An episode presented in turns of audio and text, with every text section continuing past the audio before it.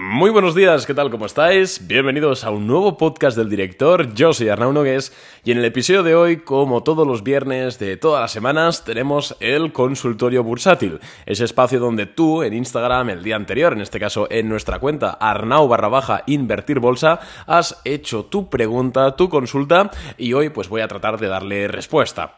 Quiero agradecer a todas las personas, como siempre, que han dejado una pregunta. Gracias a vosotros, este tipo de episodios son posibles. La verdad es que si no tuviese preguntas, no habría consultorio y además es uno de los podcasts que más se escuchan. O sea, normalmente el podcast tiene entre 3.000 y 5.000 eh, reproducciones, digamos, a los dos días de haberlo publicado y normalmente los consultorios bursátiles eh, pues se extienden las 6.000 o 7.000. Entonces, muchas gracias de verdad tanto a los que oyen como a los que participan. Y además tengo que daros las gracias en esta ocasión de sobremanera porque en esta ocasión la historia, eh, ya sabéis que Instagram en ocasiones pues una historia te la ven muchas personas y luego muy pocas. En esta ocasión la historia la han visto muy pocas personas. Eh, quizás es porque la historia anterior eh, puso un enlace para, de hecho, para el podcast, entonces a Instagram no le gusta que pongas enlaces en las historias porque le sacas tráfico de la plataforma y te castiga de esta forma. No lo sé, la verdad, pero aún así hay muchas preguntas, así que vamos a darle caña. Pero antes, eh, como todos los días, me gusta hacer una pequeña actualización, sobre todo en tiempos así volátiles de mercado, de lo que estoy haciendo yo con mi cartera, con mi dinero y por consecuencia lo que estamos haciendo en Boring Capital. Ayer, amigos, así es, nos fuimos de compras. Ayer compramos una acción después de estar toda prácticamente toda la semana en liquidez. El lunes ya sabéis que nos quedamos en liquidez en Boring Capital. Eh, vendiendo una posición que teníamos sin pérdida ni ganancia y de hecho súper bien porque nos ahorramos una caída del copón y ayer ya nos decidimos por entrar a una nueva empresa que es una empresa bastante grande, es una empresa poco volátil, de hecho ya en la misma idea de inversión a los clientes les hemos dicho que este, la empresa esta va para un plazo un poquito más largo que de normal, o sea si de normal manejamos un plazo de entre una y tres semanas, quizás esta idea de inversión va entre dos y seis semanas y también les hemos dicho que seguramente haya más ideas de inversión de forma simultánea, ¿no? que se solapen dos ideas de inversión. Entonces, eh, pues si eres cliente de Boring Capital y todavía no le has echado un vistazo, todavía sigue estando a precio. Y si no eres cliente de Boring Capital, que sepas que como es poco volátil, es posible que siga estando a tiro no solo hoy viernes, sino también el lunes. Así que si quieres hacerte cliente, ya sabes que puedes hacerlo en nuestra web, boringcapital.net, donde también puedes echarle un vistazo a, puedes echarle un vistazo a nuestras rentabilidades pasadas y toda la pesca. No me voy a repetir porque siempre digo lo mismo y sé que me estáis escuchando muchos desde el coche yendo al trabajo y no podéis adelantar la parte. Así que vamos ya con el consultorio bursátil. Eh, a ver, dejadme mirar. Eh, eh, tributación. Mira, esto es de derecho fiscal. Tributación de compra-venta de acciones. ¿Cuánto se paga? O sea, ¿cuándo se paga? ¿Cuánto? Gracias, crack. Pues eh, Edu, em, pues muchas gracias por la pregunta, eres la primera. Y el tema fiscal obviamente depende del país. Quiero decir, yo te voy a hablar mi opinión de España. Si tú estás en Estados Unidos, estás en México, estás en Holanda, pues puede ser que haya variaciones. Por lo general se pagan de forma muy similar.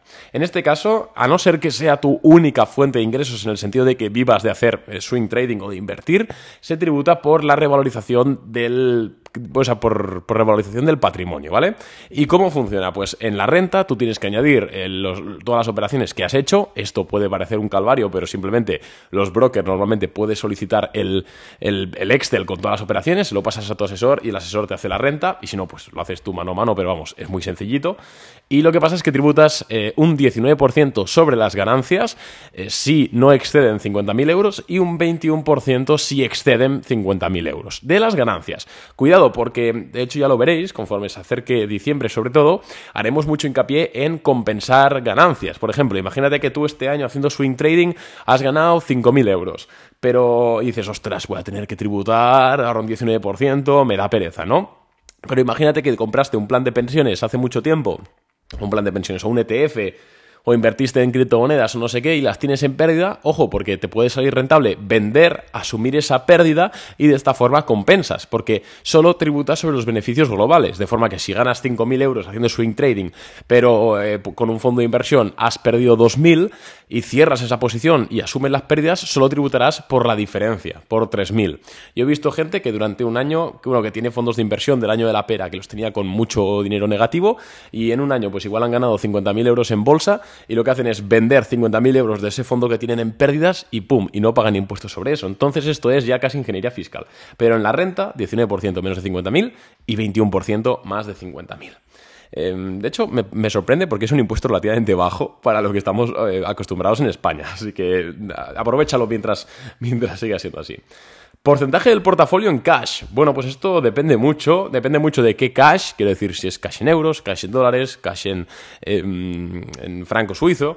Depende también mucho de tu estrategia, de tu riesgo, del momento de mercado. A mí siempre me gusta tener mínimo un 10-15% de mi, de mi portafolio en cash. No por nada, sino Em, por tener algo de liquidez por si pasase algo. Pero vamos, yo conozco gente que tiene que cuando hace swing trading, estoy hablando de swing trading, tiene 0% en cash y, bueno, pues al final es que no, hay una respuesta buena. Yo suelo tener eso, pues entre un 10 y un 15% por si acaso, pero vamos, tampoco, tampoco me preocupa mucho. Porque para mí la liquidez reside en tener un plan de salida, un stop loss. Por ejemplo, en la empresa que compramos ayer en Boring eh, tenemos un stop loss a un menos 2,4%. Entonces, si baja la acción, ¡pum!, recuperamos liquidez de ahí. Entonces, para mí, ahí reside la liquidez, ¿no? ¿Cómo ves las Big Tech? Uf, qué pregunta más interesante. Y lo voy a contar con una historia. Sé que me enrollo más que una persiana, pero amigos, el otro día estaba en Twitter y me, topé con un tweet, ¿vale? No, seguía a esta persona, eh, con un tweet que decía, ¿está caro el mercado? Bueno, decía básicamente que el mercado estaba caro y aportaba como dos fotografías donde se vería el PER, históricamente el PER medio que debe tener el SP500 es según eh, cuánto está pagando el bono americano a 10 años. Me explico. Si el bono, y salía un gráfico, ¿no? Si el bono americano paga un 0%, pues el PER medio de 20 veces. Si paga un 2%, pues de 18 veces. Si paga un 5%, pues de 15 veces. Entonces el tío decía esto y después ponía al lado el PER actual del SP500 eh, y salía muy alto, de 20 y pico. Y ponía, el mercado está súper sobrevalorado, esto se va a meter una hostia, etc. Y yo vi ese tweet y me chirrió, macho, y empecé a investigar y lo que hice fue, digamos, desagregar, más, más bien que deflactar, desagregar lo que ponderan las Big Tech, en este caso lo que estás preguntando, ¿no? Las Amazon, las Apple, las Microsoft, las Nvidia, las Tesla. Eh, lo que hice fue desagregarlas y calcular otra vez el PER, pero teniendo en cuenta como si todas las empresas valiesen lo mismo, es decir, sin, sin, sin sobreponderaciones. ¿Y sabéis qué me salía? Me salía que el SP500 estaba muchísimo más barato eh, si ponderamos todas las empresas por igual, es decir, que no estaba caro. Entonces, la verdad es que mi, yo no creo que el mercado esté caro, por cierto, por, por, esto que os digo. Yo lo que creo es que las Big Tech están caras. Claro, tenemos a Tesla que estará... ¿A qué PER, a qué PER está Tesla? Os lo voy a decir ahora. A ver, vamos a ver, Tesla está a un PER de 73. tenemos a Nvidia. ¿A qué PER estará Nvidia, amigos? A ver, Nvidia. Uf, qué distribución más fea. Nvidia está a 100 de PER. Eh, tenemos a Amazon, que Amazon siempre suele tener un PER bastante alto. Eh, está a 100 de PER Amazon. Apple 30, Microsoft 30. Quiere decir, el mercado no está caro, lo que están caras son las Big Tech. Entonces, bajo mi oportunidad, o sea, bajo mi punto de vista, cuidado con las Big Tech, amigos. Eh, vamos a ver otras preguntitas. ¿Momento para comprar Coca-Cola para medio y largo plazo? Ostras, amigos, si no, si no estáis puestos, mirad el gráfico de Coca-Cola porque ayer y PepsiCo se metieron una hostia en el mercado, pero, pero increíble, cayó un 5% en tan solo un día. Em, las razones, la verdad es que las desconozco. Eh, a ver, eh, tengo un artículo por aquí, a ver si lo, veo rápido. Mm, mm, mm. Vale, over, por las preocupaciones de... Ah, bueno, porque hay una especie de, de medicamento. No sé. Ah, ah, porque como los medicamentos para perder peso, no sé qué, están como llevando a los, a los consumidores para... Bueno, la verdad es que no lo sé. Va, en definitiva. Y algo dijo... Vaya, que el CEO de Walmart dijo que, que no es sano eh, comer Coca-Cola. A ver, me parece. Mm, a ver, oportunidad quizás es una palabra muy fuerte, porque una oportunidad. A ver, estás comprando una empresa ultramadura que sí que tiene mucho poder de marca y todo lo que, y todo lo que quieras a un PER 21. Oportunidad, oportunidad no es. O sea, oportunidad quizás podríamos hablar de PayPal, que es una empresa con crecimiento a un PER de 9 o algo así, o de 11. Pero para hacer DCA, si a ti te gusta tener eh, estas típicas acciones súper míticas en cartera, estables y, sin ningún, y que te pagan además dividendo, pues ahora mismo no, me parece una idea descabellada. Eso sí, no compraría todo ahora, sino que haría DCA. Esa es mi opinión. Pero vamos, yo no la tengo en cartera, ¿eh? Ni, ni tengo pensado en comprarla. Ahí me va eh, comprar acciones que están subiendo en la tendencia para aprovecharme a corto plazo. Eh, ¿Solo haces trading? ¿Nunca inviertes a largo plazo? Muy buena pregunta. Eh, esto depende un poco del momento de mercado. O sea, yo tengo una cartera a largo plazo donde, bueno, ahora es cierto que la he disminuido bastante, pero bueno, eh, muchos, si lleváis escuchando este podcast tiempo, sabéis de que, bueno, invertimos mucho en Meta el año pasado con toda esa caída y gané bastante dinero, las cosas como son. Google también, desde principios de año llevamos dando por saco que tengo acciones de Google a largo plazo y tal. luego tengo también varias posiciones pequeñas en empresas un poquito residuales.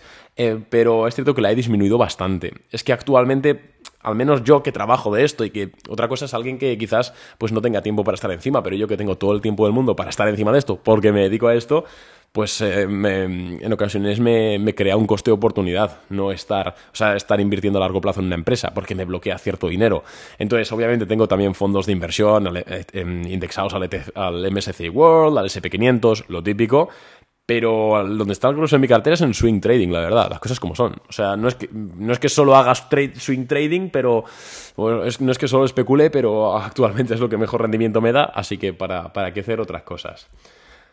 ¿Hasta cuándo, o esta pregunta es muy buena, Alberto, ¿hasta cuándo estimas aproximadamente la energía al alza? Pues mira, nosotros desde esta semana, eh, de hecho creo que fue el martes, en Boring Capital ya estamos dejando de ser alcistas con el petróleo, la verdad, y luego de hecho ha caído bastante, pero bueno, obviamente ha sido pura casualidad que lo dijésemos y cayésemos y cayese. Em, ¿Por qué? Pues porque ahora mismo, primero, no sé si lo sabéis, pero Rusia acaba de levantar la prohibición a la exportación de diésel, por lo cual va a hacer obviamente que los precios se regularicen.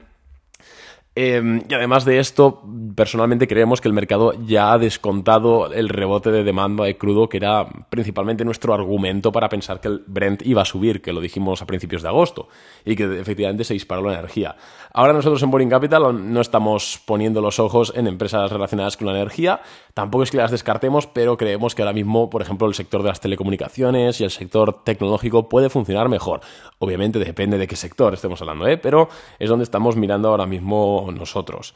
Es lo bueno del swing trading es esto, macho, que hace dos meses pues nos gustaba la energía, pues estábamos mirando empresas de energía y tal, y ahora mismo que la energía pues ya no nos va, pues cambiamos de sector, mientras que alguien que invertía a largo plazo pues está pillado en uno de, los dos sectores, ¿no? Entonces, nosotros, si te preguntaba por ahí, por ahí la verdad es que no, ya no, no estamos muy alcistas con la energía. ¿Hay que declarar a Hacienda la cuenta flexible de Revolut? Así es, amigos. Bueno, a ver, si ganas igual 10 euros y no la declaras, a ver, no te estoy dando un consejo fiscal, pero no creo que te venga un asesor de Hacienda aquí a, pedirte dinero. Pero en teoría hay que declararlo por lo mismo que declaramos las acciones, ¿no? Por la revalorización del patrimonio. Y, de nuevo, 19, creo que es 19%. Eh, creo que en, este caso es lo mismo. sí, porque al final, eh, sí, sí, es lo mismo, porque es un fondo monetario, es como si compras esas acciones. 19% eh, si es menos de 50k el beneficio y 21% si es más. El tema de cuentas remuneradas y tal, normalmente te, te retienen ellos el IRPF, entonces ahí no tendrías que hacer nada. ¿Con poco capital es mejor comprar acciones de precio bajo? A ver, buena pregunta.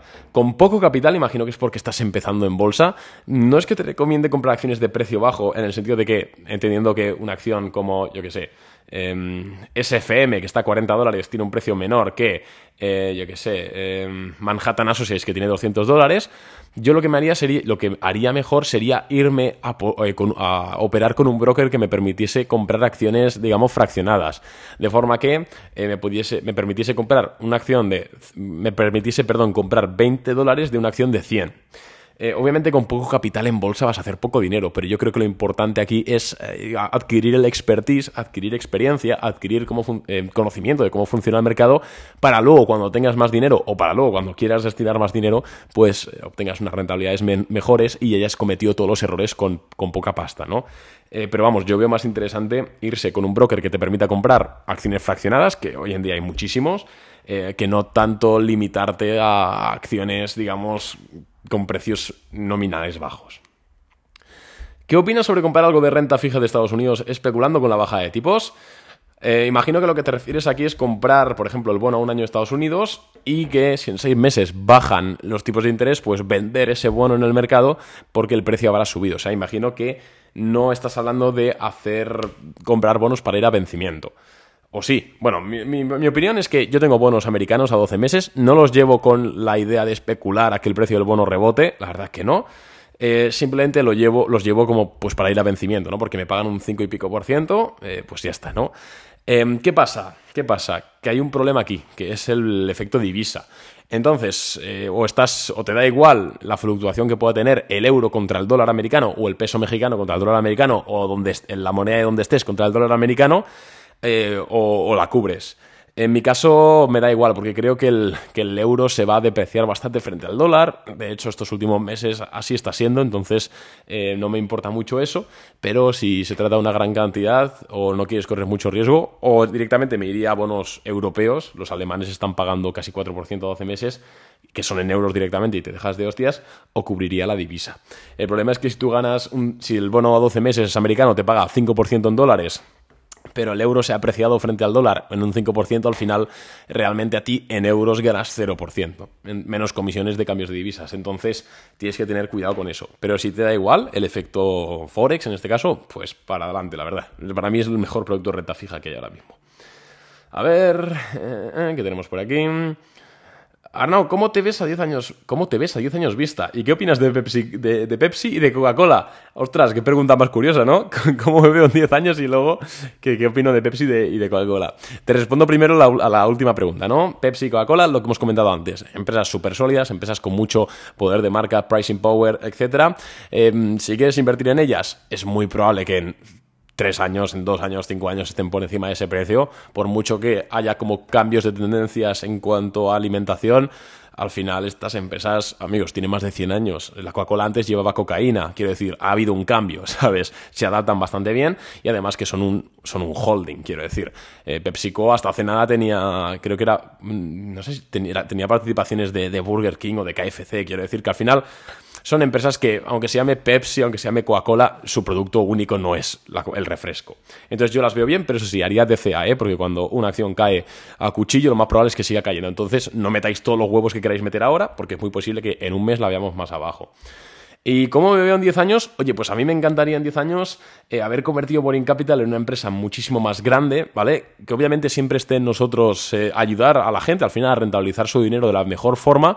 Y nos gustaría quizás tener, por ejemplo, em, ofrecer fondos, ¿vale? Fondos de inversión no tanto en renta variable, sino, por ejemplo, fondos monetarios o fondos eh, de renta fija, digamos fondos para personas que no quieren arriesgarse mucho, pero que tampoco quieren, bueno, que pues para que no lastimen los bancos. Es un poco lo que nos gustaría. Y es cierto que tenemos un proyecto a, medio plazo, que bueno, es complicado porque con los tipos de interés altos tampoco me atrevo a mucho, pero es desarrollar una especie de, os cuento mi vida, ¿eh? Es desarrollar una especie de plataforma, una especie de broker, para que me entendáis, em, donde, donde sea comprar productos financieros P2P. O sea, me explico. Por ejemplo, imagínate que eh, yo qué sé, una, una, empresa necesita pedir un préstamo para comprarse furgonetas, porque es una empresa de reparto, ¿no? Eh, pues entonces, en vez de ir al banco y pedir un crédito, esa empresa al final, los bancos dan malas condiciones, lo que haría sería venir a nosotros, pedir el crédito a, nuestra, a nuestros clientes, y nosotros no es que dejaríamos a nuestro cliente invertir únicamente en esa empresa de furgonetas, sino que haríamos como un pack de eh, muchas deudas de empresas similares, ¿vale? No sé si me estoy explicando. Como una especie de MBS hipotecarios, pero sin ser de hipotecas, siendo como de, deudas de empresas, obviamente a un interés, y ese producto más diversificado y con bajo riesgo es el que le ofreceríamos para invertir en a nuestros clientes. Como un, como un crowdfunding, ¿vale? Como un Urbanitae, pero en vez de inversión inmobiliaria y en vez de un solo... Cliente eh, hacer como paquetes, como packs, para disminuir muchísimo el riesgo de impago. Es una de nuestras, y así de alguna forma democratizar tanto el acceso a este tipo de productos financieros de renta fija por parte de, los consumidores normales, de la gente de a pie, y también eh, pues eh, hacer condiciones mucho más interesantes para las empresas que solicitan estos préstamos. Pero bueno, esto ya es una fumada increíble y que debo calculado que me costaría 2 millones, de euros, 2 millones y medio de euros desarrollarla. Así que de momento lo tengo un poco pausado. Si alguien quiere invertir, que, me llame. Em, eh, ¿Cómo llevas? Ostras, hay muchas preguntas sobre tributación, ¿no? ¿Cómo, llevas el control de todas tus inversiones para tributar? Eh, eso ya lo he dicho antes. Los brokers te hacen un, Excel a final de año, puedes solicitarlo y eso correíto al asesor y yo me desentiendo. Cuando vendes una acción, ¿a quién se la vendes? ¿Hay gente esperando que vendas? Pues esto depende de la liquidez que haya en el mercado o sea, una empresa que capitalice 50 millones de euros, que es muy poco, eh, y que tenga poco volumen, normalmente cuando tú le des a vender esas acciones, va a tardar bastante en encontrarte un comprador, porque siempre que te compra alguien es otra, es otra persona que quiere comprar, es alguien que ha puesto una orden de compra. ¿Qué pasa? Que cuando nos vamos al mercado americano, cuando nos, vamos a mercados, eh, a empresas que tienen más de 2.000 millones de dólares de capitalización bursátil, ostras, es muy difícil que no, encontrar un comprador prácticamente al mismo, en el mismo milisegundo que le das a, que le das a vender. Te voy a poner un ejemplo, a ver, una empresa así más o menos mediana, dejadme pensar, por ejemplo, eh, la que salió a bolsa de ARM, ¿vale? Vamos a ver ARM cuántas, cuántas personas negocian acciones al, al, minuto, va, al minuto. Mira, cada minuto de ARM durante el día de ayer se negociaron 68.000 acciones, 68.000 transacciones, cada minuto. O sea, eso, ¿cuántas, cuántas vamos, eh, pues da casi... Eh, a ver, pues si son si cada minuto tiene 60 segundos, da a mil y pico transacciones cada segundo, ¿vale? Entonces, eh, obviamente siempre se la vendes a otra persona, pero hay tanta liquidez en el mercado que es muy difícil que te quedes pillado. Ahora bien, por eso en Boring Capital tratamos siempre de comprar empresas que capitalicen mínimo 2.000 millones de dólares. ¿Por qué? Porque si entramos en empresas pequeñas, aunque pinten bien, puede ser que nos encontremos con este tipo de problemas, de que no tengamos demanda para cuando nosotros queramos vender. Y eso es un problemilla, ¿vale? Entonces, siempre se estás vendiendo a otra persona, pero mi recomendación es que cuidado con la... Con bueno, asegúrate de que las acciones que compras tienen liquidez, son líquidas, ¿vale? Porque esto es importante. Eh, eh, Hola Arnau, ¿cómo debo interpretar el ATR? Pues el ATR es básicamente em, la cantidad de dólares o de euros eh, que se mueve una acción en un determinado periodo de tiempo. Entonces, por ejemplo, si tienes una acción que cotiza eh, em, a 100 dólares, ¿no? Y tiene una TR de 10 en gráfico diario, significa que de media cada día, digamos, el rango son 10 dólares de movimiento. Nosotros se puede usar para todo lo que quieras la TR, ¿eh? pero para nosotros en Boring Capital lo usamos para definir primero si una acción es volátil o no. Una acción que tiene un ATR muy alto es una acción bastante volátil Recuerda que la ATR, por cierto, es un valor absoluto, tienes que relativizarlo tú, pero bueno, eso es muy sencillo y un ATR bajo pues nos indica baja volatilidad. También, en este, el mismo ejemplo, la acción que cotiza 100 dólares, que tiene ATR de 10, pues nuestro stop loss lo tendremos que poner por debajo de los 90 dólares. ¿Por qué? Porque así disminuimos el riesgo de que nos salte el stop en un movimiento normal de la acción. También te digo que una ATR de 10 eh, para una acción de 100 dólares es algo bastante alto, ¿eh? pero, pero para eso lo usamos nosotros, la verdad. A ver, eh, hola Arnau, ¿algún sector económico que despierta dentro de unos años? Gracias, que despierta dentro de unos años. Sector económico, pues no sé, tampoco es que haya mucho sector económico dormido ahora mismo, la verdad.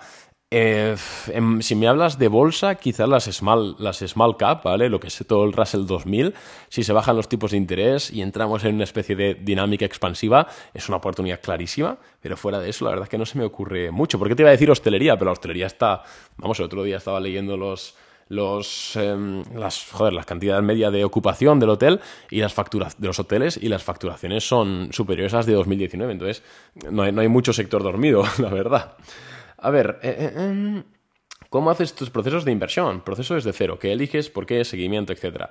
Ostras, me encantaría contestar esto, pero es que necesitaría un par de horas. De todas formas, lo he comentado muchas veces. Si buscas en este podcast, si buscas en Spotify o donde sea, eh, Arnau, ¿cómo encontrar acciones? algo así, te saldrán muchos episodios donde exactamente detallamos cómo nosotros lo hacemos en Boring Capital. A ver, vamos por aquí.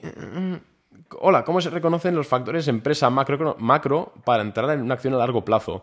A ver, no entiendo mucho la pregunta. Si te refieres a qué analizar para entrar en una empresa a largo plazo, la verdad es que es súper multifactorial. O sea, sobre todo tienes que echarle vistazo a valoraciones, tienes que echarle vistazo a crecimientos proyectados, tienes que echarle vistazo al crecimiento que tiene la empresa proyectado en comparación al que tiene el sector, potenciales em, competidores. Recuerda, esto es muy importante ¿eh? para los que invertís a largo plazo, sobre todo en empresas pequeñas, es más probable que, tu, que la competencia que te eche a ti venga de alguien que no es competencia, ¿vale? O está en otro sector. Eh, la verdad que hay muchísimas cosas. Hombre, a nivel macroeconómico, para invertir a largo plazo, pues lo, más, lo ideal es invertir en momentos expansivos, ¿no? En momentos de tipos de interés bajos, en momentos donde el crédito, como he dicho, es barato, en momentos donde eh, pues hay incluso QEs, ¿no? Quantitative easing. Eh, no sé qué decirte, la verdad. Eh, inflación controlada, también depende del sector, ojo, pero, pero es, que, es que es muy multivariable, la verdad. Eh, a ver... eh, eh. ¿Cómo funciona la compra? Va, esta es la, última, amigos. Es cuánto llevamos ya. Es que me, agarro aquí, arranco yo a hablar y no me callo. 25 minutos, madre mía. Me pasa muy rápido. ¿Cómo funciona la compra-venta de bonos del Estado? ¿Cómo se vende si ya te han pagado los intereses? Gracias. Pues mira, pues esto voy a hacer un poquito de contexto. Cuando tú, al menos en España, la forma en la que los- las letras del tesoro, los bonos, te pagan es, digamos, pagándote los intereses en el momento de compra. Por ejemplo, imagínate que yo compro 10 letras del tesoro a 12 meses, ¿vale? Eh, que son 1000, letras, 1000 euros por cada letra, pues unos 10.000 euros. Imagínate que yo invierto 10.000 euros en letras del tesoro a 3 meses. Perdón, a 12 meses, ok, a un año. Y me pagan un 3% de interés. Vamos a hacerlo redondo. ¿Qué significa esto? Esto significa que de intereses totales, ¿vale? Pues 10.000 por 0,03 son 300 euros de intereses que me pagan. Sin embargo, eh, lo que ocurre aquí es que te los pagan en el momento que, que haces la compra. Es decir, cuando tú compras una letra del tesoro, al menos en España y en Europa, eh, los intereses te los pagan en el mismo momento. O sea, tú haces la transferencia de 10.000 euros y de repente te pagan los 300 euros de interés. Y al vencimiento te devuelven el principal. Entonces, la pregunta en este caso de, Gerardo es eh, lo relativo a, eh, vale, si ya me han pagado los intereses, ¿cómo funciona lo de comprar o vender la letra? O la deuda, porque como sabéis, puedes ir a vencimiento, pero cotiza en el mercado. Pues simplemente es ir al mercado y venderla. Los intereses ya son tuyos, ya los has cobrado. También te digo, cuando cotiza ese bono, ya están, ya están descontados esos intereses. Quiere decir, no es como, "Oh, ostras, pues me puedo comprar bonos y los vendo en el mismo momento y me llevo el interés. No, no funciona así. Cuando salen a cotizar, ya llevan descontado que te han pagado cierta parte. Porque realmente tu inversión no ha sido de 10.000, ha sido de 10.000 menos 300 de intereses. Entonces ha sido de 9.700. Entonces, si tú compras una letra del Tesoro a 12 meses de España, eh, en el momento 1 te pagan los intereses y la quieres vender, verás que el precio de mercado no son 10.000, sino son 9.700. Incluso un poquito menos porque te han cobrado algo de comisión y el mercado fluctúa un poquillo. Em, la única forma de ganar dinero con la venta, en este caso de la letra del tesoro, es que los intereses bajen. Si los intereses pasan del 3% al 2%, el valor de tu letra del tesoro sube. ¿Por qué? Porque alguien que quiera comprar una letra del tesoro al 3% ya no existen. Tendrá que, ¿sabes? Hay más demanda que oferta. Entonces tendrá que pagar, y en ese caso sí que valdrá más de 9.700 euros en el mercado. Entonces, si la vendes tú, eh, por ejemplo, a 10.000, has ganado los 300 euros del principio de los intereses, más los otros 300 euros que te has llevado de, la regularización de la venta. Entonces, eh, 600 euros has ganado, un 6% en lugar de un 3%. Por eso es que antes creo que había una pregunta con lo de los bonos americanos que se puede jugar a esto. Quiere decir, si tú crees que está el pivote, entendiendo pivote como el momento en el cual los bancos centrales dejan de subir tipos de interés y los empiezan a bajar, eh, si crees que, yo que sé, el mes que viene es el pivote, puedes hincharte a comprar este mes eh, bonos del tesoro o letras del tesoro y si en seis meses los tipos han caído un 2%, pues seguramente ganes pasta vendiéndolos y, sin necesidad de esperar a vencimiento. Pero esto puede salirte mal perfectamente, entonces tampoco hagáis mucha, mucha locura. Para mí las letras del tesoro son sobre todo eh, herramientas de inversión a plazo, es decir, para ir a vencimiento y ya está, y dejarse de hostias. Para venderlo es cierto que si lo compras en, si lo compras en un broker es más fácil porque le das a vender y ya está, pero si las compras en el Banco de España eh, tienes que irte al OTC, es un poquito más eh, complicado, digamos, pero se puede hacer perfectamente. ¿eh? Así que oye, nada más amigos, muchas gracias a todos que habéis hecho, a todos los que habéis hecho una pregunta, os estoy muy agradecido y nada, eh, deciros que si queréis haceros clientes de Boring Capital, como siempre, es recibir nuestras ideas de inversión en tiempo real, tanto en Telegram como en vuestro correo electrónico, acceder a los resúmenes diarios de mercado y tenerme a mí uno a uno para preguntarme lo que sea en lo relativo a los mercados, eh, amigos, no soy consultor amoroso de momento, eh, tenéis toda la información en boringcapital.net y en esta y en el enlace que os dejo en la descripción, que por cierto, hay una plaza todavía al 20%, porque el otro día un cliente que se apuntó al final se ha, tirado atrás, entonces hay una vacante, si queréis esa plaza con el 20% de descuento para siempre, pues emplead el código de descuento podcast octubre todo junto en mayúsculas y tendréis eh, pues acceso a esa plaza al 20%, así que el primero que se la lleve, se la lleva. Un abrazo amigos, adiós.